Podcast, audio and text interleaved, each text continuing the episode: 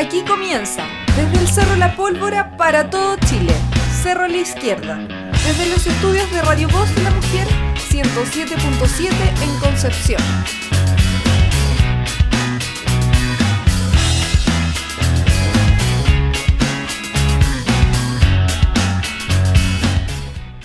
Muy, pero muy buenas tardes a toda la gente que nos está escuchando a esta hora. Volvemos a una nueva emisión de su programa Cerro a la Izquierda, acá en el Cerro La Pólvora, en el 107.7 FM. Recordando que estamos también en nuestra transmisión en Space Live y también a través de nuestras redes sociales, a través del Instagram, a través de Facebook y a través de Twitter, nuestro Twitter de Cerro a la Izquierda.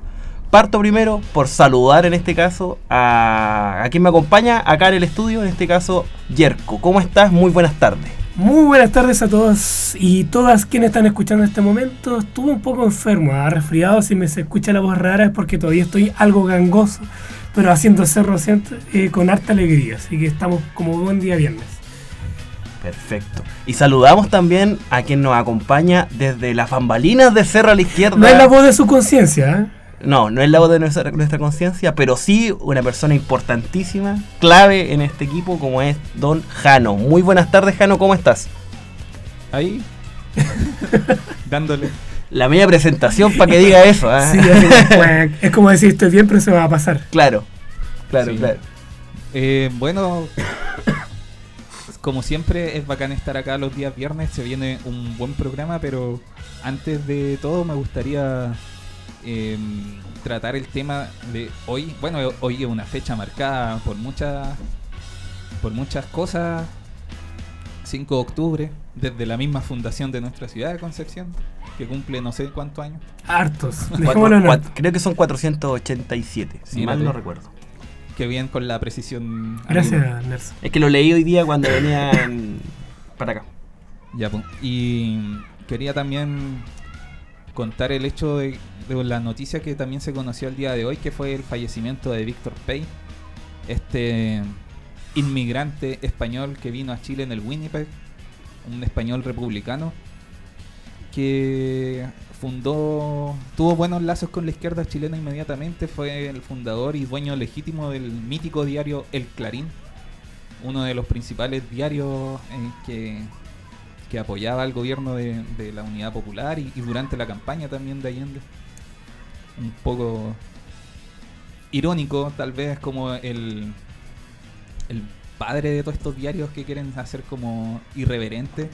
El Clarín era, fue un aporte tremendo.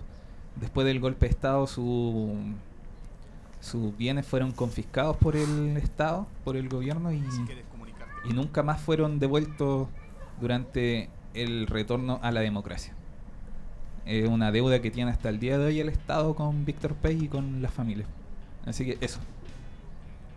Bueno, a, propósito del tema que vamos a hablar el día de hoy, siempre es bueno, aprovechando que es 5 de octubre, y eh, bueno, ah, paréntesis, ¿ah? ¿qué onda la gente de Concepción, Jano, que tú eres penquista, de que está la bandera de Concepción al lado de la bandera chilena? Eso es un penquista que se respeta, no hace esa tradición a su historia, ¿eh? Pero parece que hace más grande la de Conce. Ah, ya, sí. Porque, bueno, para la persona que no conoce eh, o se preguntarán por qué hago ese comentario, es porque durante el siglo XIX habían disputas entre Concepción y lo que se consideraba Chile, que era el- en, las- en este caso Santiago, ¿cierto? Eran regiones que, entre comillas, las, eh, quienes gobernaban las regiones odiaban entre sí. Entonces, por eso me causó mucha ironía ver ambas banderas juntas en el día que se conmemora el aniversario de Concepción. Pero lo que quería mencionar un poco a propósito que 5 de octubre, como un poco como para quejarme también, es esta, esta como eh, propaganda que se está se estaba haciendo estos días sobre el, aniversario del no y que mm, salían muchas personas, por ejemplo, eh, arrepintiéndose de haber apoyado el sí, otras validando, ¿cierto? Recordando que fueron parte del no. Pero eh, la típica eh, situación de que siempre invitan, por ejemplo, a personajes como Ricardo Lago, bueno, Patricio Argüen siempre lo invitaban cuando estaba vivo, ¿cierto? Claro. y di- diciendo de que la eh, dictadura terminó gracias a, a- a- un lápiz y un papel. Qué cosa, qué, qué falta de respeto a toda la gente que luchó durante esos, esos 17 años. ¿eh? Siempre es bueno de- de señalar, ya que siempre al principio como que mencionamos las cosas que no nos agradaron durante la semana, bueno, yo explicito mi malestar por esa falta de respeto de algunos políticos de este país, por la gente eh, común y corriente de, las calles de nuestro Gran Concepción y también de otras partes de Chile que se sacaron la cresta peleando por la, para que eh, retornara la democracia o para que el país fuera un poquito más decente de cómo lo estaban planteando los militares y ellos mismos, los dirigentes de lo que después fue la concertación. En una palabra podríamos decir Barça, por decirlo Barça, Barça, Super Barça. De hecho, el comentario mío iba por el mismo sentido y yo le agregaría al a la oficialismo, este caso, actualmente gobierno, que también eh, se sube al carro de una victoria de la democracia mm. cuando eran los mismos que estaban avalando que estuviera ocho años más Pinochet en el poder, eran los mismos que hasta el día de hoy siguen jugando con la contextualización histórica de todo lo que pasó. Y, varios de ellos eh, dijeron que votarían de nuevo por el sí. Entonces, eh, encuentro barsamente la clase política nuevamente de nuestro país utilizando estos hitos para generar una suerte de validación o una legitimidad eh, que en el papel lamentablemente en las calles tú no lo ves. Hoy día que sería un día de, alegría para el pueblo chileno, tú no ves esa algarabía en las calles, tú ves básicamente a la, a la élite política cerrada, encerrada en sí misma, celebrando entre cuatro paredes mm. su victoria o entre comillas su triunfo. Ayer veía a esta actora Alejandro Goich diciendo que, que cuando iba a votar para el plebiscito sentía que iba caminando por encima de todos los cuerpos de su amigos y, y asesinados. Y toda la gente que murió en Chile. Bueno, pero ese es el adelanto de lo que vamos a hablar hoy. No sé si quería señalar algo que te haya... Eh, bueno, si fuera por también para agregarle otro, otro porque esta semana hubo harta cosa, uh, hubo conmemoraciones, la matanza de Tlatelolco, estuvo el aniversario del, nacimiento de Parra el día de ayer, mm. estuvo, y bueno, hoy día las dos conmemoraciones importantes que hay, la resistencia, el asesinato de Miguel Enrique, el triunfo el no, y también lo que pasó en La Haya y todo el chauvinismo y el show mediático que oh. montaron para hablar de una victoria chilena y de una gran victoria de la clase política, nuevamente celebrando con banderita este triunfo que me parece espurio, me parece que lamentablemente es la fiel reflejo de la pésima política internacional chilena que con todos los vecinos se va a juicio, hay que decirlo, eh, con Argentina, con Perú y con Bolivia no hemos ido a juicio por distintas cosas, como en Argentina casi nos vamos a la guerra, y eso te habla de la pésima gestión de la política internacional chilena. Y segundo, jugar con este chauvinismo barato del nacionalismo y de que mm. ganamos nuestro mar nuevamente y nuestra soberanía. y un llamado también a los amigos y colegas profes de historia, hagamos bien la pega, porque y los cabros, si muchos de estos adultos están celebrando es porque no hicimos bien la pega de los profes de historia, no lo estamos haciendo bien. De hecho, uno estaba en clase de historia el otro día y un chico levantó la mano, pidió la, eh, pidió la palabra y dijo para hacer como celebrar eh, de que ganamos, ¿cierto? Y algunos, algunos cabros aplaudieron y otros no. Y, claro, y ahí hubo un debate entre los chiquillos por qué no había, no había que celebrar esto como esta fiesta ficticia, farsa. Y obviamente yo me sumé a, ese bando del curso y le expliqué por qué no había nada que celebrar en realidad. Adoctrinando. Y le chanté un uno a cada uno. No, clases de historia política e historia social. y le, le chanté su tonto uno al que celebró. Sí, de con anotación negativa. negativa. Oye, ya, pues, de eso vamos a hablar hoy día de muchas cosas, eh, partiendo por una cuestión que nos atañe directamente, casi como penquista y como gente em, con sensibilidad cercana, eh, que es la caída en combate de Miguel Enrique un día como hoy, el 5 de octubre del 44, y a partir de 74. del 74. Y a partir, es que son 44 años. Así, por eso me confundí buena salida. Eh, y a partir de eso tomar, hablar sobre todos los episodios, o no todos, pero gran parte de los episodios de resistencia a la dictadura que favorecieron que se creara este ambiente para que finalmente se desarrollara el plebiscito que, que se celebra el día de hoy. Así que eso, nos vamos con una canción y a la vuelta hacemos Cerro la Izquierda.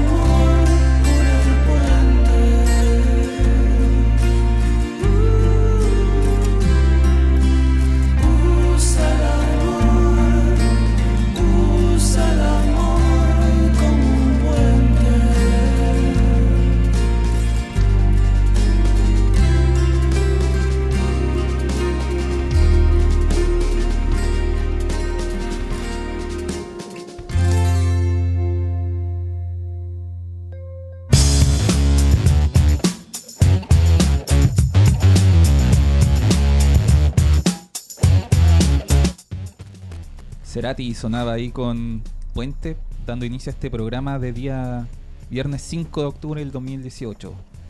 Em, partimos saludando a la gente que está escuchando este programa en el 107.7 FM a través de los aires de Radio Voz de la Mujer en Concepción, a nuestros amigos de em, Radio Valentina de Rangelmo 101.3, Radio Monte Águila Online y a- especialmente a nuestros amigos de Radio Can que tuvieron una victoria importante en el Tribunal Constitucional para su derecho a, a transmitir libremente y por el derecho en realidad de toda la radio a transmitir porque Bien. el artículo fue derogado por el TC. Así que está a la mano. En este caso, también recordar, eh, Radio Valentina es 107.3, por si acaso. Ah, 107.3. Sí, 107.3, porque Luchito allá en Rangelmo siempre me dice, oye, en Cerro siempre me nombran mal. Así que vale la pena la aclaración. 107.3. 107.3 Ya, Radio más. Valentina. Lo vamos a corregir. Sí. Em, bueno, hoy día 5 de octubre la agenda se ha tomado el el- la conmemoración de los 30 años de la- del triunfo del no en el plebiscito. Em, así que, ¿por dónde partir? Bueno, también el día de hoy se podemos hacer el enganche. Se ha construido desde la institucionalidad el discurso de que este día se conquistó la democracia, se derrotó a la dictadura con un lápiz y un papel, una votación. Sin embargo, em, esto no surgió de la nada. Eh, desde el mismo 11 de septiembre del 73 hubo episodios de resistencia a la dictadura, obviamente en condiciones muy desiguales, tanto en, organización como en, en equipamiento. Era un ejército de, un Estado contra grupos de personas em, armadas bien precariamente y sin mucho entrenamiento, lamentablemente, pero aún así dispuesto a, a dar sus vidas por, por la libertad de, su pueblo, lo que a mí personalmente hace que para mí se transformen en héroes. Y creo que así debería ser reconocido por la historia de Chile. Y estoy, bueno, en realidad estoy seguro que así va a ser en, en un futuro próximo. El, la resistencia partió en un primer momento em, principalmente por, por quien conformaban el, el MIR, el Movimiento de Izquierda Revolucionario. Claro. Em, que dentro de todo eran los que estaban más capacitados para ejercer esa resistencia. Por, lamentablemente al Partido Socialista el golpe de Estado lo pilló, pero mirando para cualquier lado y, y tuvieron muchas bajas, pérdidas sin, sin Claro. mucha sin mucha oposición. El PC tenía algo de, de historia en, en lo que implica estar en la clandes- clandestinidad, así que aguantó algo más. Sin embargo, fue el MIR quien, quien ejerció en un primer momento la resistencia a la dictadura y hoy día estamos también un día, además de los 30 años de la, del triunfo del no en el plebiscito del 88, también conmemoramos 44 años de la caída en combate de Miguel Enríquez, que era el secretario general del MIR. No sé qué nos puedes contar tú, Yerko, brevemente contextualizar este episodio.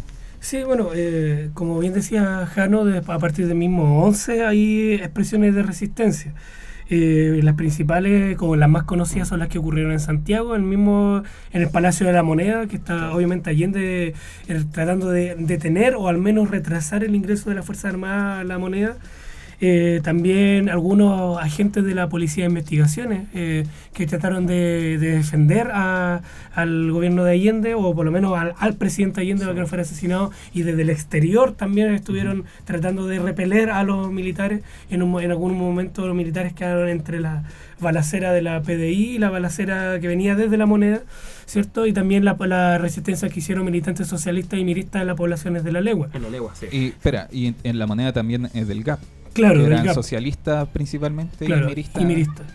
Entonces, ahí esos son como los más conocidos, pero también hay otros que son... Bueno, no perdón, ya que nombraste el tema de la resistencia en, en la legua, que es una población emblemática de Santiago y que en este momento está pero estigmatizadísima, Sí. lo puedo decir bien, en- con el tema de la delincuencia y el narcotráfico, fue la única población en Chile que resistió a los militares Exitosamente. exitosamente. Los militares se demoraron tres días, creo, en, en entrar a la legua. No solamente porque habían socialistas y miristas dentro, sino porque la población estaba Así es. resistiendo, comprometida con el proyecto, eh, casi con, con un, no sé, como un Madrid del 36, con un Mm. no pasarán, Claro. con barricada, resistieron al ejército de Chile, pobladores de la legua, durante más de tres días.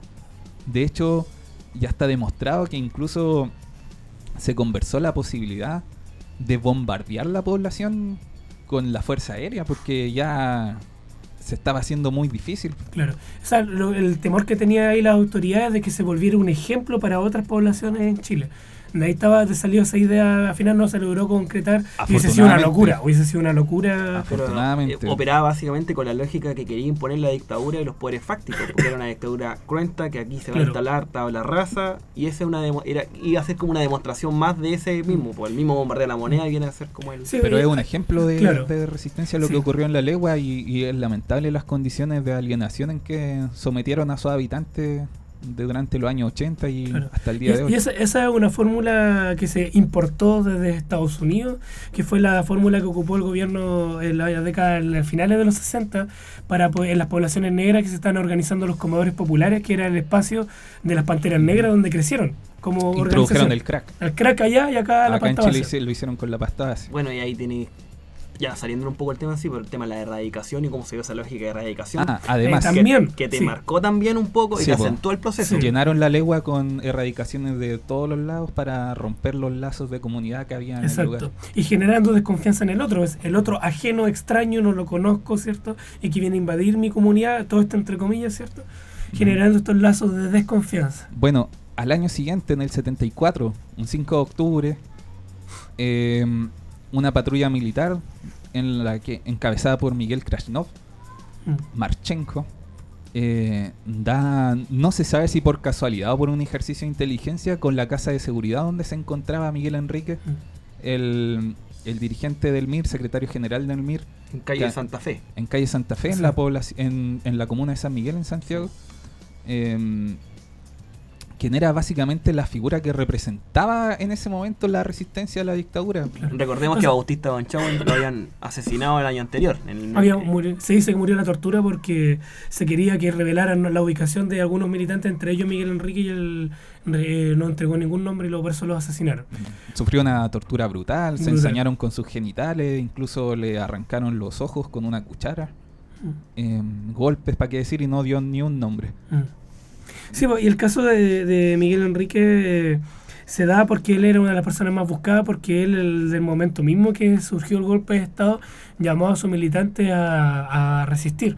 Entonces era, se transformó en un ícono, ¿cierto? El Porque, Mir no se exilia. Fue Claro, la- ¿y por qué se transformó en un ícono también y por qué eh, se le rescata en esta fecha? Fue porque él predicó con el ejemplo, porque él siendo dirigente de un partido pudo haber dicho a sus militantes, eh, ya todos tenemos que resistir, pero él haber tomado un avión y irse al extranjero. como ocurrió. Claro, pero él siendo dirigente quiso eh, dar el ejemplo y se quedó. Eh, no, no, se ju- no se jugaba a los compañeros que, que pedían asilo, ¿cierto? Por el contexto que se vivía. Pero él decía que yo siendo dirigente tengo que dar el ejemplo y se quedó. Y- Entonces y, se hace- murió, y murió muy consecuentemente con lo que predicaba. Claro, porque lo un- fueron a hacer una redada y él dijo yo pudo haber arrancado y se quedó aguantando. En, en una en- por una patrulla militar de la DINA, que básicamente la DINA fue un organismo de inteligencia que se creó para hacerle frente al MIR, básicamente. Después que pudo neutralizar al MIR, empezó a- con el Partido Comunista, o sea, siempre fue a todos paralelamente, Claro. pero sus objetivos principales. Claro, sus objetivos principales se formaron el Partido Comunista y el MIR. El Partido Comunista por la gran masividad y la gran cantidad de gente que movilizaba al PC y el caso del MIR también porque había eh, gente que se presumía que estaba con mejores preparaciones para poder hacer un enfrentamiento armado. Sí, hay además, además hay una intención de la dictadura y principalmente la DINA, la tarea que se le da es desarmar a toda esta organización y principalmente capturar y asesinar a sus dirigentes porque ellos eran los que conectaban a los partidos políticos con la gente, la mayoría, con las masas, como se dice, con el lenguaje de la época. Hoy día no nos gusta mucho hablar de masas, ¿cierto? Pero Bueno, pero el, concepto- lenguaje setentero el que- lenguaje, que ¿cierto? estamos hablando. Claro, entonces eh, estas personas, personas como Miguel Enríquez, pero también otras más, eh, tenían eh, una labor bien especial, ¿cierto? Que conectaban sus organizaciones con este movimiento social gigante que existía en la época. Entonces, ¿qué, qué se, qué presumía la dictadura? Lo eliminamos a ellos y se desconectan las organizaciones con la con la movimiento, el movimiento social. Y ese era su objetivo. Bueno, eso- eh, tras la caída en combate de Miguel Enríquez, que murió disparando, murió en un enfrentamiento en, Mm. en San Miguel, en Santiago. Al no, no tengo muy claro, pero al parecer tampoco se fue solo, se llevó un par de... sí, de así soldados cuentan con la- las buenas lenguas. Sí. Eh, el- sin duda fue una pérdida muy importante para, para la resistencia a la dictadura, pero sin embargo los hechos siguieron eh, ocurriendo. El, el MIR siguió organizado, perdió muchísima gente, Sí, muchísima, tres muchísima. o cuatro direcciones en solamente la década del 70. Con, la, con toda la gente que moría, iban otros compañeros asumiendo esos roles de los compañeros que no estaban. Y al final tuvo como cuatro direcciones en esos 10 años. Sí, fue una brutalidad, pero aún así resistió.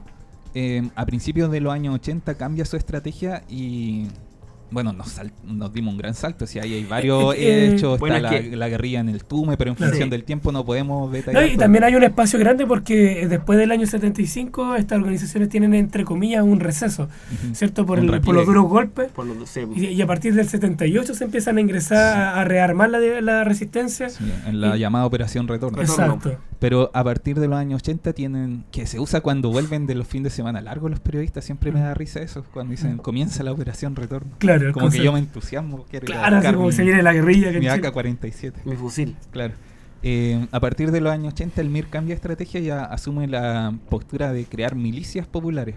Claro. Que esto involucrar a los pobladores en, En la en- defensa, en la autodefensa de sus en la poblaciones. autodefensa de sus poblaciones y en algunas acciones como más simbólicas que, que derechamente de golpe al poder. pu. Y una de esas fue la que hicieron en, mil no- en marzo de 1980 con un grupo de milicias de, del MIR que fue robarse la bandera en que se declaró la independencia, la bandera de O'Higgins. Fue un ejercicio de inteligencia, se hizo, uno de los integrantes se hizo pasar como por un turista provinciano que venía del sur, con cara así como de, de, de asombrado con todo lo que había en el museo, entonces miraba todo, se aprendió de memoria los horarios de los guardias, contaba los escalones em, y cachaba en qué momento no había nadie cuidando la bandera. Contaba en una entrevista también que igual le daba nervio porque sentía que su disfraz era ridículo porque andaba con una peluca y un bigote pegado así como... Pero aún así no de lo- película. de película. Aún así no lo cacharon. Fue secuestraron una, una camioneta con el chofer adentro. em, y se llevaron la bandera de 1918, la bandera de O'Higgins. Claro. Como un acto simbólico de que la patria estaba secuestrada, no estaba... em, no sé cómo decirlo. Que no, no, no existía independencia. Claro. Entonces, la prensa de la época no entendía muy bien qué es lo que había pasado, porque ¿quién se va a robar esa bandera? Decían que había sido un loco. De, en el Mercurio dijeron que habían sido un grupo de coleccionistas fanáticos. eh, porque nadie entendía muy bien. Hasta que Pascal Allende, que era el secretario general del MIR en esa época, em, se adjudicó el hecho, que tampoco lo pescaron mucho, así que tuvieron que subir una foto con la bandera, em, Claro. con los mili- militantes encapuchados y, y- y mostrando la el signo del, la- o la consigna del MIR también para demostrar que ellos la tenían y que no la iban a devolver hasta que se, hasta que se fuera Pinochet. Sí, a- además que en la década del 80 hubo una- un, un- un agente eh, que también fue un- eh, como que au- au- aumentó el conflicto, que era una crisis económica que Sí. se daba en la época y además eso Sí, iba pero esto acompañado... fue, fue un poco después la Claro, crisis económica. pero la década del 80 tenía esta crisis económica, pero además esta crisis económica fue mucho más grave porque años antes ya se estaban aplicando la, la famosa doctrina del shock, No, que era, todo, que era que todas estas medidas antipueblo que generó económicamente la dictadura para poder instalar el neoliberalismo y favorecer a las empresas, ¿cierto? De ahí aparecieron, la, creció exponencialmente los índices de pobreza y extrema pobreza en Chile, la cesantía y eso, eso de que ese mito de que la economía durante la dictadura fue buena, eso todo es falso. Ya fue, fue parte de- del discurso de la de la dictadura, ¿cierto? Para decir que el problema es extranjero e internacional, ¿cierto? Pero era parte de todas estas medidas, por ejemplo, de, eh, de, eh, arruinar las condiciones laboral. laborales, disminución de Los salarios. 11 pilares de la dictadura, como decías tú, en unas cuñas. Ah, claro, para radio resumen. Eh, claro, entonces todas estas todas estas medidas que generaron eh, pobreza para poder que estas empresas tiraran para arriba y después con el tiempo se fueron estabilizando, pero a costa de grandes co- eh, eh, costos sociales, por cierto, la, A la costa fila... de- despidos. Eh, Eh, hoy la- rebajas de ahí surgieron los hoyos comunes y los comedores populares. O sea, eh, fue Sí, un efecto no deseado de la dictadura. Bueno, ahí que los comedores populares, por ejemplo, acá en el Gran Concepción, fueron importantes para que transformara, se transformaran en espacios de organización donde se coordinaban las jornadas de protesta, por ejemplo. Se aprovechaba el espacio de los comedores populares, que la dictadura no le quedó otra que aceptarlo, ¿cierto? De, de permitirlos le- legalmente. Se aprovechaba esos espacios comunitarios en, en las poblaciones para ahí coordinar las acciones de, re- de resistencia y de desacato a la autoridad durante las jornadas de protesta. Bueno, eso hizo que la gente igual le perdiera un poco el miedo a la dictadura Claro. y comenzara a manifestarse en las calles. Eh, empezaron las llamadas jornadas de protesta nacional, donde el país completo paralizaba. eh, bueno, por supuesto, quienes estaban en la oposición a la dictadura. eh, marchaban en las calles, habían barricadas, habían las ollas comunes, como decías tú. eh, los cacerolazos, que eran forma de manifestarse dentro de la casa, de hacer, de hacer sonar la olla para mostrar el descontento Claro. de las ollas vacías. Em, Sí, hay- hay que destacar también esa flexibilidad y la creatividad porque en esa época porque se buscaron que todos tuvieran una forma para protestar. Habían algunos que salían a marchar, pero habían otros, por ejemplo, que no podían por el trabajo y hacían esas manifestaciones en las poblaciones, en sus casas. Por ejemplo, una forma de protesta era que los papás no mandaran a su hijo a la escuela, ¿cierto? Los trabajadores, por ejemplo, en algunas empresas no almorzaban porque creían que era una forma de sabotear la producción porque no tenían energía o ánimo suficiente para poder tener una jornada laboral de 8 horas. O sea, todos sí, buscaron una manera... Cortes de luces. cortes de luces, cadenazos. cadenazos. Y hay que señalar también que en esa jornada de protesta, en absolutamente todas, hubo muertos. Sí. Sí. La, en la que menos hubo fueron seis. Mm. Esa fue la jornada de protesta con menos muertos, que fue creo el 84. Sí, pero la del- creo que la del 83 fue la- un récord. Sí, porque En- eran las primeras. La represión era con soldados. Mm. Sí, de O hecho ahí sea, se por creó eso la hay- CNI también. Se- Claro. se- o sea, bueno, existía antes, pero se... Se constituyó formalmente. Claro. O sea que también hay que rescatar la valentía del pueblo chileno en esos años que era capaz de enfrentarse con soldados. po. Eh, en la UDECONCE se formó la FEC, la primera federación democrática en dictadura. Em, en Santiago se echó al, al rector designado Federici. Federici. Claro. Entonces, este como energía que estaba tomando el pueblo chileno también impulsó al Partido Comunista para que decidiera adoptar la, política la política de rebelión de, Rebelión, rebelión, popu- eh, de rebelión popular. popular. y creara el Frente Patriótico Manuel Rodríguez. Oye, eh, ¿hay- ¿hay algunos comentarios A a, ver, propósito de lo que Vale la hablando? pena, sí, te iba a decir lo mismo, para que pudiéramos Vamos comentar. velocísimo, nos hemos saltado como 10 años en 10 minutos. A ver. Lean, No, a ver, voy a leer aquí. ustedes saben que mi, que mi visión no es de las mejores. Recordamos que- De horrible. Recordamos que estamos en Face Live transmitiendo en vivo. También ah, nos pueden seguir a través de los aires y en este caso la radio, Radio Voz de la Mujer, el 107.7 FM. Y vamos con algunos mensajes. Cristian Sebastián Carreño nos manda saludos, saludos compas. Mira, Gamaliel nos manda un saludo desde Yumbel. Saludos amiguito, estoy en Yumbel todavía. Saludos Gamaliel, que te vaya muy bien por allá. Joaquín Murieta nos comenta a raíz del- del co- de la resistencia a dictadura en su inicio, los helenos, que era el grupo Mm. de avanzada en este caso del- de, de resistencia también a la, a la dictadura en su inicio. Del- si no me equivoco eran del Partido Socialista. Sí, creo que sí. Sí. Eh, Joaquín Murieta nos comenta también, claro, y acuérdese también que las acciones eran para que el pueblo se diera cuenta que la dictadura no era infalible, a propósito del robo de la bandera Claro. del, del MIR en el año 80. Claro. Que se, le- se les podía eh, joder la vida a los milicos Claro. y que era necesario hacerlo. sí. Oye, y también eh, hay que mencionar eh, una historia una historia no contada o la historia oculta de esta de esta dictadura que es eh, a propósito que Buena, para pues. Baradit. El No, minuto. Baradit de ayer. no lo decía por eso pero ya, bueno, no voy a hacer Ahora venid. tontera. ya bueno el tema es de que esta historia como incómoda que no le gusta contar y que se ha ido omitiendo que paralelamente cuando se organizaba la jornada de protesta donde estaba bueno el pueblo en su conjunto pero también militantes del MI del Frente Patriótico de los compañeros del Mapu Lautaro paralelamente empezaron a ingresar entre toda la gente que ingresó cierto ingresaron algunos ex militantes del Mapu Partido Socialista los famosos que después se le conocían como los renovados cierto Mm. Y, y ellos eh, llegaron, empezaron a negociar esta salida, porque la dictadura, y sobre todo los civiles de la dictadura, llámese Jaime Guzmán, Sergio Nofre Jarpa, toda esa, esa, esa, pandilla, esa pandilla de delincuentes con corbata, ¿cierto?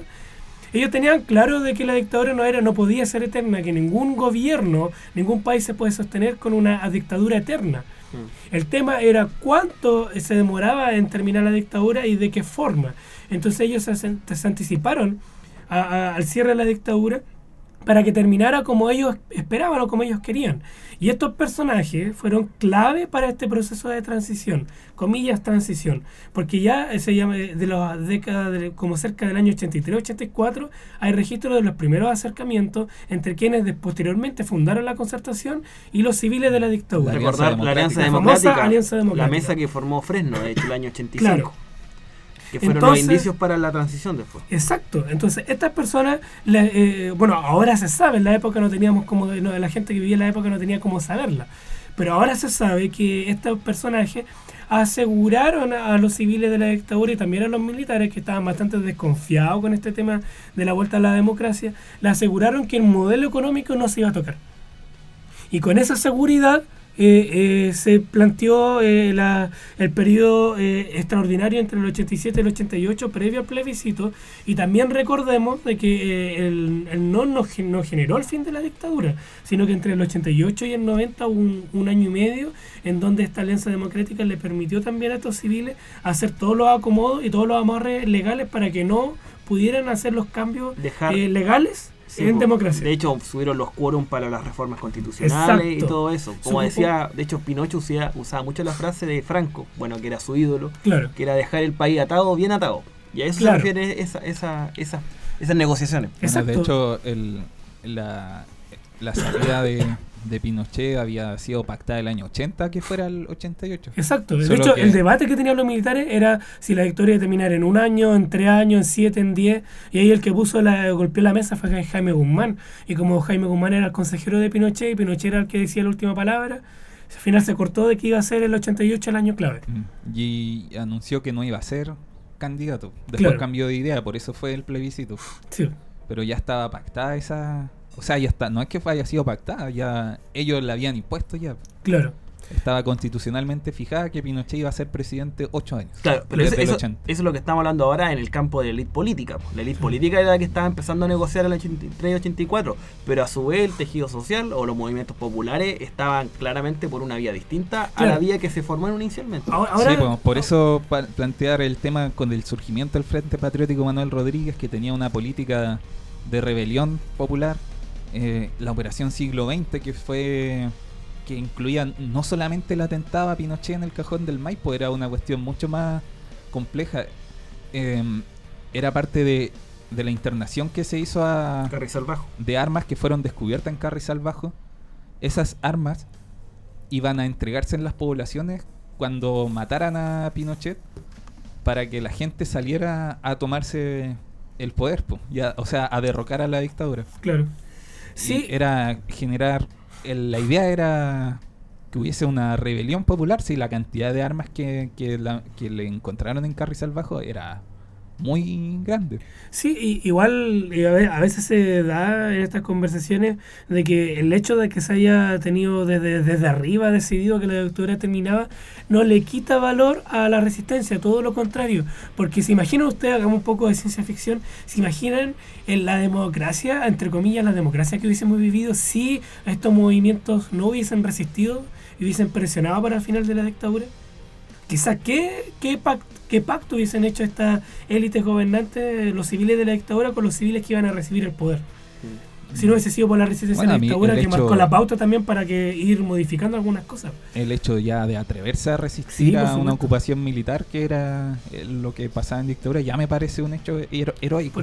Pero yo, yo digo como a largo plazo, pensando en quizás en nuestro presente, quizá qué, qué porquería hubiésemos recibido si no hubiese habido resistencia a la Es que dictadura. le, le mostró, la- básicamente lo que hizo el movimiento popular en el año 80 es mostrarle a la élite política, sabéis que vamos a aguantar hasta Claro, esto, pero no, ya no da para más. podemos Entonces, aguantar esto, pero esto ni cagando. Ni cagando. Y esto ya, ya no da para más. Y el- es- fue como el reloj social, entre comillas, que básicamente después cooptaron la concertación y los civiles de derecha para poder hacer esta transición pactada. Que de hecho tiene se parece mucho, de hecho yo creo que tomaron gran parte del modelo español de hacer transición, solamente que la diferencia Claro. del modelo español era que Franco murió y Pinocho no pudo morir en el 86. No. Pinocho siguió en la comandancia en jefe del ejército hasta el, Hasta el 97. 97. Claro. Claro. Sí, y además por, por eso, eh, como lo- los estudios más, más profundos sobre este tema, eh, por lo menos guardan reserva cuando se habla de transición. ¿ah? Por ejemplo, en mi caso yo prefiero hablar de post-dictadura.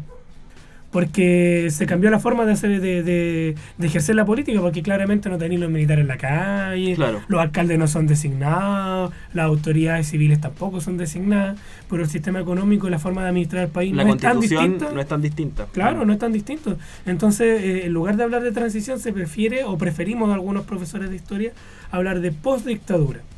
Porque la transición, además, eh, no es solamente institucional, también tiene que ser social, económica, Sí. cultural, ¿cierto? Y algunos quizás se han ido atreviendo a que decir que los primeros abismos de una transición se vienen dando desde, eh, desde ya pasando el 2006, 2011, con este resurgir de los movimientos sociales, las, las reformas que se vienen recién Sí, planteando. hecho, recién ahora este- podemos hablar de transición. Este historiador que es bien pinochetista, Gonzalo Rojas, Mm. plantea que era el periodo del post-pinochetismo. Sí. De hecho, Me, me duele un poco la guata darle la razón a, a Gonzalo Rojas Sánchez, no el poeta, ¿cierto? No, el, el Gonzalo Rojas malo. El no Gonzalo Rojas malo, no. Gonzalo bueno. Sí, o sea, el claro, de Santiago, ¿no? El de acá. claro, hay un historiador que se llama Manuel Gárate que tiene un trabajo, un libro que se llama La Revolución Capitalista en Chile y él habla, este, por lo menos entre el 73 y el año 2003, que es un mismo proceso. mm, O sea, no, no es, no, es, eh, no, es, no es correcto disociar, separar la dictadura, dictadura de la de, década del de la 90. década del 90. Claro, porque lo que hicieron esto, los Elwes, los Frey, administrar, eh, bajo la lógica del modelo, administrar el país, administrar las instituciones públicas. La diferencia, como te digo, es de que los alcaldes no eran designados, sino que eran electos. No, y también la diferencia es que no, no habían la cantidad de muertos que Claro, había en dictadura, ni de torturados, ni de Claro. detenidos desaparecidos, que a las condiciones en que estábamos ya es un avance y por Claro. eso yo no critico tanto a la gente que le tocó vivir en por dictadura supuesto. y que Es que, de siente hecho, que, fue la- un momento importante y que hubo liberación y todo, porque para mucha gente sí lo hubo. Sí, po. Y, De y- hecho. y fue un cambio muy radical el hecho ya de no tener que caminar con miedo en la calle porque le pudieran matar, ya fue un cambio. O no, que porque tú- justo iba para allá, porque igual muchas veces... Eh, Claro. yo, yo iba para allá, bueno, Jano, que dijiste eso, porque muchas veces se suele decir en los círculos como eh, conocidos nuestros, así como, así vivimos igual que en dictadura. se nota- cuando alguien dice eso, se nota que no vivió un- una dictadura. Claro, Eh, Solo una persona que no vivió en dictadura podría decir Claro. eso. Claro. Eh, cl- bastante también fresquito de raja. Bueno, Sí, Santiago. va a ser buena onda igual O- con nuestros o conocidos se- amigos. O seguimos en dictadura, nada cambiado. Claro, no. O sea, eh, claro, hay, hay elementos que se han, eh, han modificado y otros que se han mantenido. ¿Cierto? O sea, Son la, parte de un mismo la proceso. estructura social, económica, política está intacta, prácticamente intacta. Claro. Seguimos jugando con las reglas del juego que dejó la dictadura, pero que- insisto, en las condiciones de violación a los derechos humanos que nos encontramos fue un salto gigantesco. ¿Se siguen violando los derechos humanos? Por supuesto Sí. que sí. ¿Hay agencias no. de inteligencia? Sí, Sí. la hay. Eh, pero es que el nivel en que ocurría supuesto. dictadura era una cuestión brutal, brutal. Claro, o sea, hoy día no tenemos 3.000 des- eh, detenidos po- políticamente, ni los 30.000 torturados. Ni gente omitida de la constitución por ideas marxistas. que Claro. también estaba en la constitución eso, en la Sí. el 80 original. Sí, entonces es tirado a las mechas hacer esa comparación de que vivimos igual que en dictadura, ¿cierto? Pero aquí yo lo que planteo De que es una democracia limitada también es cierto. también es cierto, ¿cierto? Que se plantea, es parte de un mismo proceso, ¿cierto? Pero que se ha tenido ciertas, ciertas modificaciones. Pero eso, chiquillos, con, con respecto a este tema, eh, Eh, no, quería señalar dos cosas que también fue importante el Punta Arenazo el 84 oh, cuando se- la oh, gente olvidó le, tremendo. O en Cerro le- Navia que echaron a Pinochet a piedrazo el 11 de septiembre del 88. Sí, en Punta Arena fue Pinochet y la gente se giró y le dio la espalda. Fue uno de los Claro. primeros actos así como de protesta masiva de, contra Pinochet Y en de- su cara. Y después, en le empezaron a asesinos. Sí, po. y después en Cerro Navia, creo que era Barranca. Sí, fue cuando se creó la comuna de Cerro Navia, cuando se dividió Se esto vivió ba- Barrancas. Cuando Pudahuel se llamaba Barrancas, como Sí. dice la canción de Jorge González. Mm. se dividieron en estas comunas, fue el, el on- a celebrar el 11 de septiembre a Pinochet allá y, y lo echaron a piedrazo, helicóptero, se pusieron a dispararle a la gente para dispersarlo, De piedras contra balas. piedras contra balas. Ocurrió el plebiscito, pasó lo que todos sabemos, ganó el no. Ese mismo día, en la noche, murió un niño en Villa Francia, no, en, en la Alameda con la reja, a la salida de Villa Francia, el Chaca, como le decían, Alberto eh, Jara, no, Silva Jara, tengo el nombre acá, si me dan un segundo. Bueno, a Em, propósito que tú buscabas el nombre. Sí, eh, es que ah, el, ese niño era un niño de 14 años que le gustaba el Colo Colo, salió a celebrar el, el triunfo del no. Luego Alberto Silva Jara y recibió un disparo en la cabeza por parte de carabineros. Ya hubo un muerto ahí. Después recordemos que ocurrió lo de Corpus Christi contra el Frente Patriótico Manuel Rodríguez. O, na- o sea, en esos años en que claro. La muerte de- del Yekar Nekme también. También. 89. O sea, podríamos decir que desde el triunfo del no hasta el 11 de septiembre del 90, que es cuando Pinochet abandona la moneda, formalmente. Creo que todavía está el fantasma por ahí. Sí. eh, hubo como un repliegue en cuanto a la, a la, a la acción de represión de la dictadura. Lo de Corpus Christi fue una matanza brutal. Brutal, de hecho, eh, le hicieron un examen médico a algunos que, cadáveres y que si hubiesen sobrevivido y se han quedado tetraplégicos, por ejemplo, de la brutalidad de los golpes que le dieron. Hubiese quedado estado vegetal algunos. Ujú. Así que eso, fue un día... Bueno, y también rescatar por también a las compañeras, por ejemplo, acá en nuestro en nuestra región, res- rescatar, por ejemplo, a una mujer que es recordada con cariño en la ciudad de Tomé, que es Anolisa Penailillo, que ella era joven del, una joven del MIR, que bueno, fue torturada prisionera, se fue al extranjero y volvió a la famosa Operación Retorno. Y fue parte de la organización de los comités de resistencia, también estuvo en los comités de pro, derechos humanos en la dictadura, llegó a estar en las altas direcciones del MIR y a raíz de eso después también es asesinada. Ya hay una persona que es recordada con, con cariño y respeto en la ciudad de Tomé por gente del MIR y también por gente de otros partidos y gente que no tuvo militancia alguna, pero que recuerda eh, con respeto toda la ayuda, toda la colaboración y la lucha que hizo por otras personas. Claro. Bueno, eh, 5 de octubre entonces, una fecha en la historia, pero que sin embargo no tiene, como decíamos delante, esa raigambre popular. No hay gente celebrando en las calles los 30 años del fin de la dictadura como podría ocurrir en cualquier país que siente que es una fecha de liberación. Claro. Eh, Eso, demuestra mucho Eso, lo eso, que eso te iba a significa. decir, pues, de hecho lo hablamos en el inicio, pues, el, el que la clase política está encerrada en, en salones o en iglesias o en espacios que habilitaron con cóctel y todo eso, encerrados celebrando entre comillas su triunfo y que la, en la masa, la masa ciudadana de gente esté Bueno, que sea en otra, que un día más. ¿no? un día más. Y lo- yo recuerdo que el año 2016, hace dos años atrás, nosotros hablamos de este mismo tema y tuvimos un contacto telefónico con Robinson Silva. Yo me acuerdo que él, él dijo, no, aprovechamos de mandarle saludos a Robinson Sí. Silva, el profesor de historia. Y él dijo algo que, que fue bastante interesante, de que eh, esta fiesta no es una fiesta popular. Por ejemplo, las personas recuerdan por ejemplo, la, la muerte de los hermanos Vergara Toledo. Eh, recuerda, por ejemplo, los asesinados en la Vega Monumental y se hacen actos, se hacen actos de memoria y también actos políticos culturales. Pero el 5 de octubre no, incluso, incluso las personas que fueron parte de la campaña no tampoco hacen de esto una fiesta. Porque yo creo que esas las personas que fueron parte, que igual eh, eh, sacrificaron su vida o expusieron su- eh, al peligro para apoyar la campaña del no, ellos también tienen claro de que el no fue parte de un proceso de luchas populares que venía de la década del 80, que el no es, una, es algo, es un, de- un elemento más dentro de esta lucha. De ahí quizá probablemente eh, que ellos no hagan de esto una fiesta tan, tan gigante, ¿cierto? Es que la, la gente, la, la sabiduría popular existe. Claro, Sabe qué cosas celebrar y qué no. Y, y este no es una fecha arraigada en el corazón de la gente. Así que eso, bueno, nosotros vamos a cambiar radicalmente de tema. Vamos a hacer una pausa musical para hacer este corte para que no sea tan brusco. Eh, ¿Tú crees que escucháramos Silvio Rodríguez que va a tocar ahora en Conce y por que la consuelo que iba a venir, pero está allá ahora en un mejor lugar, yo creo? Un saludo a toda la gente que va a ir hoy día al concierto. Va a estar bastante masivo ese concierto. 26 años creo que no venía Silvio acá a Concepción por lo menos. Así que eso, nos vamos con una canción de Silvia y a y la nosotros vuelta- nos quedamos con la envidia. Y a la vuelta eh, analizamos brevemente otro tema que nos tiene muy ocupado, que es la desaparición de muchas mujeres que está ocurriendo en nuestra ciudad. Así que eso, vamos y volvemos.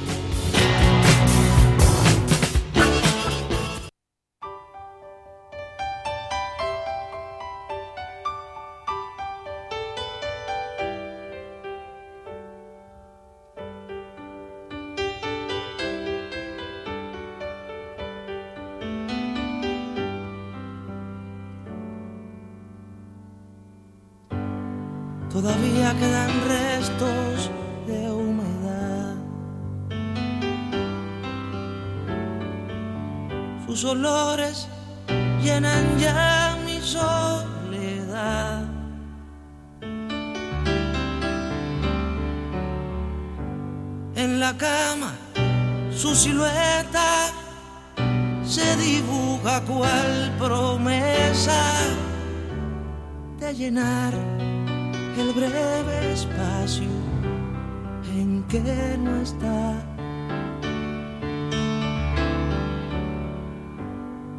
Todavía yo no sé si volverá.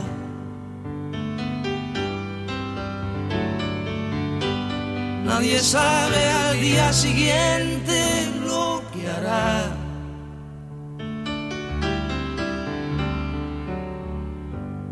rompe todos mis esquemas, no confiesa ni una pena, no me pide nada a cambio de lo que da.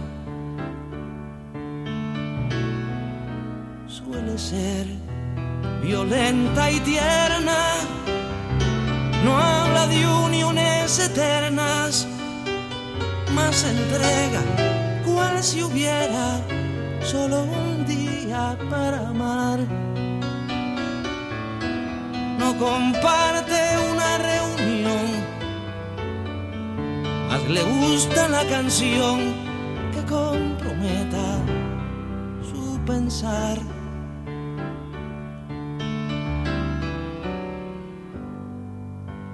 Todavía no pregunté te quedarás. Temo mucho la respuesta de un jamás.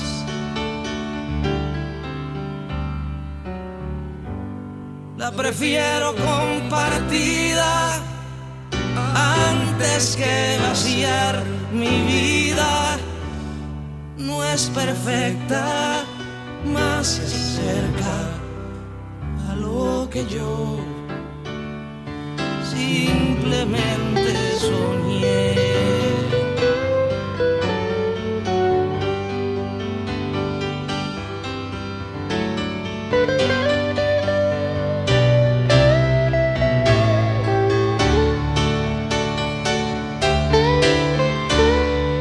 La prefiero compartida antes que vaciar mi vida. Se acerca a lo que yo simplemente soñé.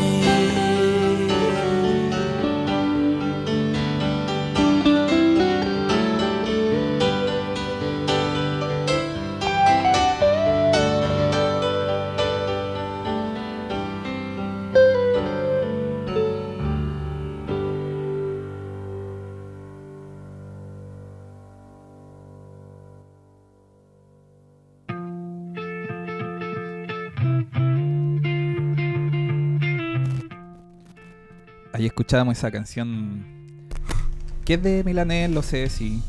Culpen al DJ, pero la cantaba Silvio también. Claro. Para todos los picados que no pudimos ir a al concierto que comienza en unos pocos minutos acá en el estadio regional de Collado. Siempre se va a llamar así para mí. Claro. No sé quién es este Roa. Yo sí sé, era alcaldesa. No, sí sé quién es, pero poco tiene que ver con, con la historia de ese, de ese lugar y con el fútbol. Pero bueno, no viene el tema. Eh, anunciamos que íbamos a hablar un tema delicado que está ocurriendo en nuestra zona, eh, Yerko. Ah, no, antes saludar a toda la gente que está escuchando el 107.7 FM, a nuestros amigos de Radio Aucán de San Fernando 97.5, Radio eh, Valentina de Ranguelmo 107.3. Muy bien, Jano. Vamos, vamos, vamos. Eh, Radio Monte Águila Online y por supuesto a toda la gente que está escuchando en resumen.cl. Bueno, el, el tema que vamos a hablar ahora brevemente en los minutos que nos queda a propósito de las diversas eh, desapariciones que han habido esta, esta semana, eh, principalmente de mujeres y, y también en la ciudad de Concepción o, y alrededores, de este famoso Gran Concepción. ¿Por qué, ¿Por qué hablar de este tema? Porque ha sido un tema bastante delicado. Todavía, bueno, se han encontrado dos, dos personas, pero hay una tercera persona que está desaparecida. Eh, y también por el revuelo que ha generado acá en la zona. Ha generado bastante ruido, ha generado bastante preocupación y, también... y muchos rumores Y también. muchos rumores. Entonces, cuéntanos, Nelson, ¿cómo te enteraste tú de estas noticias? Bueno, yo me he ido enterando primero redes sociales que empezaron a compartirse las fotografías de las personas desaparecidas, recordando que la primera chica que estuvo desaparecida, no me acuerdo el nombre en este momento, todavía continúa desaparecida. Hay otros dos casos que también se registraron en la región Claro. que fueron finalmente encontradas. Eh, se rumoreó mucho también, eh, mucho rumor, de hecho leí por redes sociales y típico en WhatsApp también que se prestaba mucho para eh, posibles teorías conspirativas o teorías que pueden haber al respecto. El hecho factual yo creo que tiene que ver mucho con la desaparición de estas mujeres y el hecho de que en Chile se sigue dando estas situaciones, porque no es un hecho aislado, no es un hecho que, que sea un caso dentro, son tres casos y están en un contexto general en Chile donde hay una tasa alta de femicidio, donde hay una alta eh, violencia en, el, en violencia hacia la mujer y es como un, es un marco referencial para poder hablar de eso también.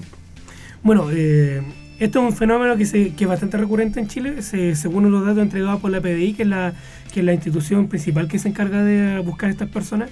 En el año 2017 se ingresaron más de 8.000 causas por presuntas desgracias, de las cuales el 96% de las personas extraviadas fueron localizadas con éxito. El porcentaje que aún no logra ser ubicado se monitorea de manera mensual, ¿cierto? Para ir actualizando la información. Y la persona eh, más eh, antigua en este periodo de democracia, ¿cierto? Que es perdida, eh, del año 1994, que es la persona más antigua que está perdida. Y, esta semana también se han ido incorporando lamentablemente más personas. Principalmente en diferentes hay diferentes motivos por qué las personas desaparecen. Por ejemplo, entre los 0 y los 18 años, principalmente son jóvenes que se fugan de sus casas, ¿cierto? Eso está estudiado, más que estudiado, y, el otro también foco de personas extraviadas son de personas so- sobre los 65, 70 años, que son personas que con demencia senil, Alzheimer, ¿cierto? Pero también hay un grueso de personas que están entre estos 15 y 60 años principalmente, que están vinculados a situaciones como eh, eh, homicidios, suicidios, eh, violaciones, etcétera. ¿Ya? Y entre eso, obviamente, hay un gran, gran número de mujeres eh, que están eh, extraviadas por este tipo de motivos. No son la mayoría, pero sí tienen un número importante de desapariciones según la información que entregaba la PDI, que es la institución, como decíamos, encargado de esto. Entonces, eh, por eso ha generado también eh, este, tanto revuelo acá tanto revuelo porque fueron varios casos juntos que se dieron esta semana y también lamentablemente por los rumores que se han llevado a Yo cabo. creo que los rumores han modificado y han puesto aún más el.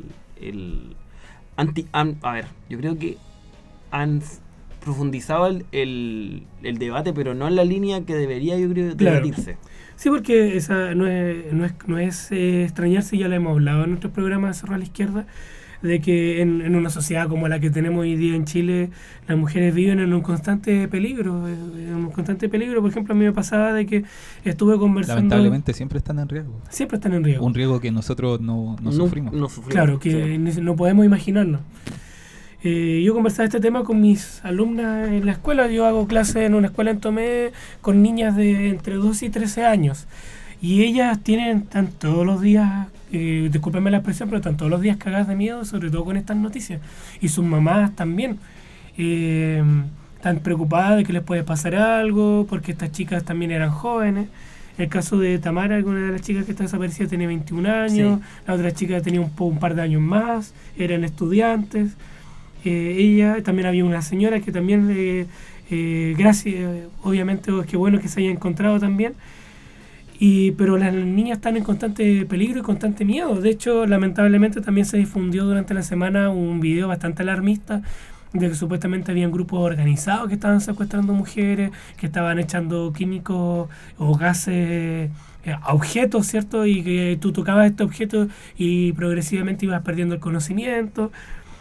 Y son también la PDI también de- de- desestimó eh, este video eh, y eso es totalmente, no sé, yo a mí me cuesta entender por qué hay personas que ahora hacen eso, eh, de infundir el miedo de una situación que ya por sí sola es delicada, donde hay personas desaparecidas, donde ya se han encontrado en otros casos personas eh, muertas, ¿cierto? Claro. Sí, el pues caso, igual- por ejemplo, de, de- de la famosa Do- Dorito, ¿cierto? Acá, acá Concepción, que fue encontrada descuartizada. Eh, entonces no es gracioso para las personas que difunden estos vídeos. No, Porque la gente está nada. constante miedo, porque imagínate eh, si se pierde eh, tu hija, tu hermana, tu amiga, tu pareja, tu esposa, tú vas a estar inmediatamente, no es, lo primero que se viene a la cabeza siempre, bueno, siempre está la esperanza de encontrarla con vida, como el caso que pasó con Darling, ¿cierto? Que se encontró con vida, por suerte, ¿cierto? Pero también siempre está también la posibilidad latente de que no sea así, que no, no tenga esa suerte. Entonces, esta, esta jugarreta, estos mensajes que difunden miedo, a mí me parece que deberían ser juzgados por la ley. Deberían ser penados la difusión de fake news, como se conoce, en donde se alarma a las personas, se les mete miedo a las personas, genera caos. Porque, por ejemplo, yo le doy el ejemplo de mi estudiante de la escuela, que las niñas no querían salir de su casa. Sí, Y que las mamás no querían dejarla ir a la escuela, por ejemplo, por estos videos, estos audios que estaban circulando en WhatsApp. Entonces, de hecho, esto pa- está pasando mucho con noticias o con casos que han tomado revuelo nacional. Me recuerdo también el tema de los incendios forestales 2017. Claro. También se prestó para el tema de, los de estos famosos Sí. audios. Hay que decir que generalmente si una información anda dando vuelta por un audio WhatsApp es mentira. De Exacto. un 99,9% de probabilidades de que no sea real. Exacto. Sí, pero mucha gente aún así sigue, sobre todo los grupos familiares o grupos de amigos, sigue compartiendo esas cosas y mucha gente cree igual, sobre todo por la sensación de miedo que existe, eh, creen esas cosas. Sí, po, igual le llama la atención que haya coincidido en un breve espacio de tiempo tantas desapariciones Claro. de, de mujeres, de, Claro. de- de cabras jóvenes además. Entonces Exacto. eso nos hace preguntarnos también qué deberíamos hacer en caso de, de que nos encontráramos con una situación así. Por ejemplo, existe un mito de que hay que esperar 48 horas para hacer una denuncia y tengo entendido que no es tal. Justamente, Jano. Ese es un mito eh, difundido sobre todo por la gente que tiene más de 35 años, porque efectivamente la- hasta la década del 90 aplicaba eso. Entonces probablemente, claro, los recuerdos de la gente era que tenían que esperar, ¿cierto?, para asumir de que era una desgracia. Claro, pero eso cambió a finales de la década del 90 y, o a principios de los 2000, eh, como por esa época, y ya no es necesario, o sea, puede haber pasado 30 minutos o una hora, basta con que tú sospeches, tengas sospechas serias de que esa persona está desaparecida o le pasó algo, y inmediatamente la policía, carabinero y PDI está eh, en su obligación de establecer los primeros pasos para la investigación y hay unidades exclusivas para ese tipo de investigaciones. Eh, no antiguamente eh, eran unidades, igual existían unidades exclusivas, pero eran más pequeñas. Claro. Ahora hay una unidad bastante extensa, ¿cierto? Que hoy día está, por ejemplo, buscando a las 198 personas que están desaparecidas este, y su trabajo es buscar a esas personas, ¿ya? Hay 198 personas Exacto. desaparecidas en este momento. En este momento. Y se presentan 8.000 causas en promedio al año de presuntas desgracias. Y de esas 96-97 se logra llegar a buen puerto, ¿cierto? Que se encuentra Que en se las encuentra la personas. persona. Claro, por diferentes motivos. Entonces, primero, eh, que eso no corre ese mito, ¿cierto? De que si usted puede, haber pasado una hora y si usted sospecha que esa persona tuvo una desgracia, inmediatamente puede alertar a la policía y la policía inmediatamente va a empezar, eh, va a ingresar la causa y va a empezar a investigar. Lo otro, si usted cree que esa persona eh, eh, fue secuestrada o asesinada o está extraviada, lo primero que tiene que hacer, eh, al momento de hacer la denuncia, facilitar la investigación, lo que se aconseja. Igual la policía tiene algunos registros, ¿cierto? Pero eso demora tiempo. Entonces, ¿qué tiene que hacer la familia o las- los amigos, las personas que quieren eh, buscar, encontrar a esta persona? Facilitarla. Por ejemplo, eh, entregar una, fo- una foto lo más actualizada posible, de ojalá de perfil, de, del pecho hacia arriba de la persona, ¿cierto? Que pueda identificar el rostro, la contextura de la persona, identificar facilidades, por ejemplo, color de pelo, color de ojo, apodo bajo qué seudónimo responde, el último lugar donde se le vio, la ropa que utilizó antes de salir, las personas que frecuentaba o si se iba a juntar con alguien, si tenía algún tatuaje, algún aro, todas cosas que puedan facilitar la investigación. Usted entrega esos antecedentes y, justamente son esos factores, esa ayuda que entregan las propias familias, las que facilitan la- el, el hallazgo de estas personas. Y obviamente evitar entregar información falsa. Por ejemplo, a mí me, me- me causó, me causó rechazo, encontré inaudito que en, el en la búsqueda de Tamara, de una de estas chicas que estaba extraviada, la familia pedía por favor que no se entregara información falsa o palos eh, falsos, ¿cierto? Como eh, quizás no de mala intención, ¿cierto? Pero que al final de cuentas era información imprecisa. Sí, Si usted no está seguro de la información, no lo haga no lo haga. no lo haga. ¿Ya? Y también colaborar, sobre todo que hoy día tenemos eh, una ventaja a diferencia de otra época, de difundir estas cosas por redes sociales, que ayuda bastante. ¿sí? Sí. Bueno, voy a ir al, al Face Live, que hay algunos saludos acá que nos han llegado en los últimos minutos. Eh, Nelson Suazo dice, recién escuchando el programa, eh, nuevo despertar de Penco, abrazo a los que lucharon contra la dictadura a propósito del tema que habíamos hablado anteriormente, de la resistencia a la dictadura desde el año 70 hasta el plebiscito. Y también un saludo muy afectuoso a toda la gente que nos ha puesto me gusta a la publicación, a Radio Emisora Valentina, Nuevo Despertar Penco, a Nelson Suazo, a Joaquín Murieta, a Bárbara Silva, a Cristian Carreño Carreño, a- y entre otros que nos han eh, prestado su me gusta, nos han puesto me gusta a esta publicación o a esta transmisión en vivo acá que estamos haciendo de Cerro a la Izquierda en una nueva emisión en esta tarde acá en Concepción. Bueno, eh, para poder finalizar, eso, eh, para cerrar el tema, también indicar que existen diferentes instituciones eh, no gubernamentales que prestan ayuda. Por ejemplo, si usted está, la- está pasando por esta desgracia, ¿ya? Existe, por ejemplo, en el caso de la violencia hacia las mujeres, la Fundación Antonia, ¿cierto? Eh, presta ayuda a este caso de violencia a las mujeres. Eh, también está la red eh, de contra la violencia de mujeres y niñas que presta ayuda en estas situaciones.